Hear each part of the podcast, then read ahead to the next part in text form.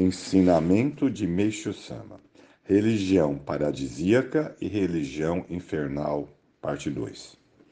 Embora em proporções diferentes, desde os tempos antigos ocorrem fatos semelhantes entre diversas religiões do Japão, como a perseguição religiosa que o budismo impôs ao shintoísmo, a ponto de, durante algum tempo, a imagem budista de Amida Nyorai ter sido entronizada no grande santuário shintoísta, Deizé.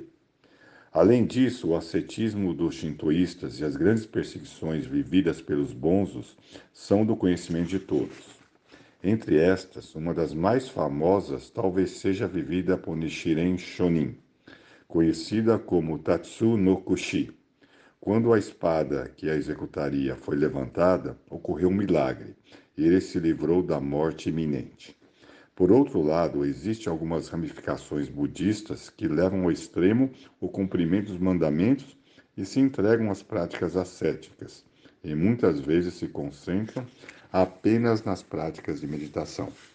Conforme vimos acima, podemos dizer que, de forma geral, todas as religiões até hoje são infernais pois consideram o sofrimento inerente a elas um meio para polir a alma.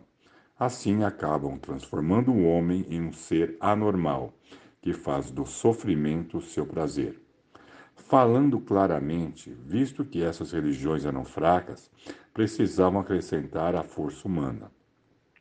Então, quando ao menos se esperava, surgiu a nossa igreja messiânica, neste mundo de crenças infernais. Nela, tudo difere radicalmente das religiões existentes, se não até mesmo seu oposto. Nossa religião repudia principalmente as atrozes práticas ascéticas, considerando a vida paradisíaca como a verdadeira fé. Por conseguinte, aquilo que ela ensina às pessoas é completamente diferente das religiões tradicionais, que se refere tanto à forma de pensar quanto à forma de agir. Além disso, o grande escopo da nossa instituição abarca religião, filosofia, ciência, arte e, sobretudo, os fatores essenciais à salvação da humanidade. Como a solução do problema da saúde e a revolução da agricultura, todas elas obras surpreendentes, pode-se dizer que tudo isso constitui a condição para transformar um inferno em paraíso. E o que seria isto senão o verdadeiro amor de Deus e a misericórdia búdica? Por conseguinte, praticar o ascetismo não é o caminho correto, pois viver de forma paradisíaca e transbordante de alegria é que significa ter sido verdadeiramente salvo.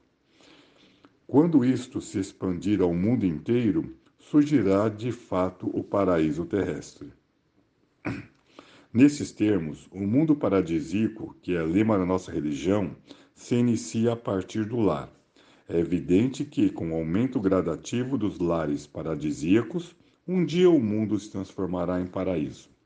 Ao conhecerem essa verdade, as pessoas deveriam elogiar e louvar nossa religião e prontamente nela ingressar. Todavia, como os homens são influenciados negativamente por conceitos ateístas, ou por religiões de caráter sojo, ficam desconfiadas e nos interpretam mal, protelando a oportunidade de se tornarem felizes. Chegará o dia em que a verdade sobre a religião certamente será compreendida.